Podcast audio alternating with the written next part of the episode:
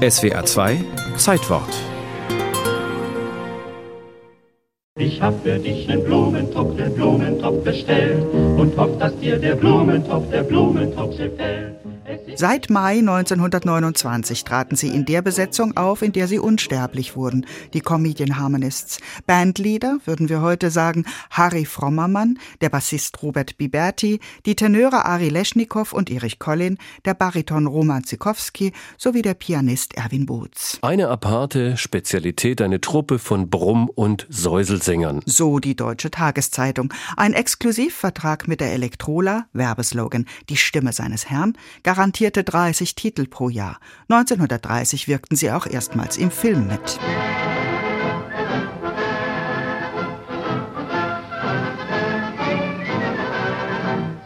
Das Ensemble stand im Zenit seines Erfolgs. 28. Oktober 1931 Kiel, 29. Oktober Stettin, 2. November Beuthen. Die erklärten Lieblinge November des großen Publikums, die Comedian Harmonists singen in Potsdam im Konzerthaus am 16. Februar. 1932. So stand es auf dem Plakat. Es zeigt die Karikatur von fünf lebhaften Sängern mit weit aufgerissenen Mündern und einem offenbar völlig aus dem Häuschen geratenen Pianisten, der im Stehen spielt, während unter seinen fliegenden Frackzipfeln der Klavierschemel wegkippt. Veronika, der letzte Star.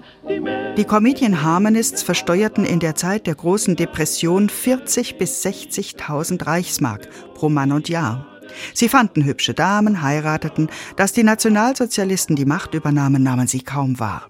Oder war dieses neue Lied eine Anspielung? Ein neuer Frühling wird in die Heimat kommen. Schöner Ort ist Heimat war.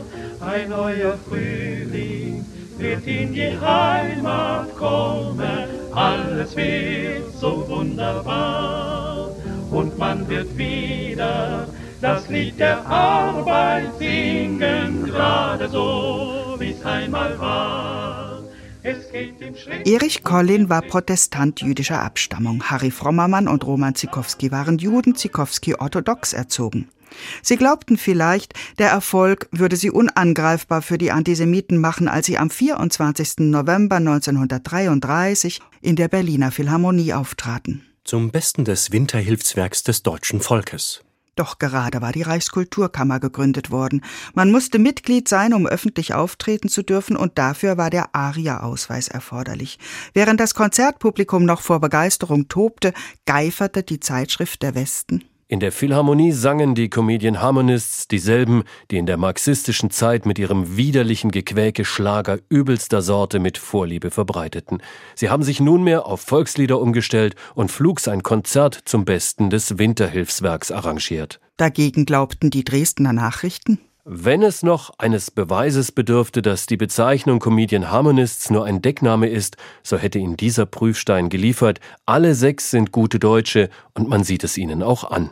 Letzte Konzerte der Comedian Harmonists gab es bis März 1934 noch wegen drohender Regressforderungen der Veranstalter.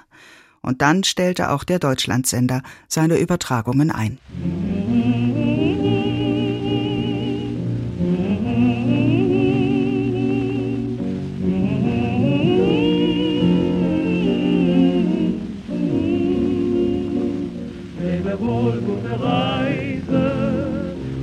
Denk an mich zurück, lebe wohl, gute Reise.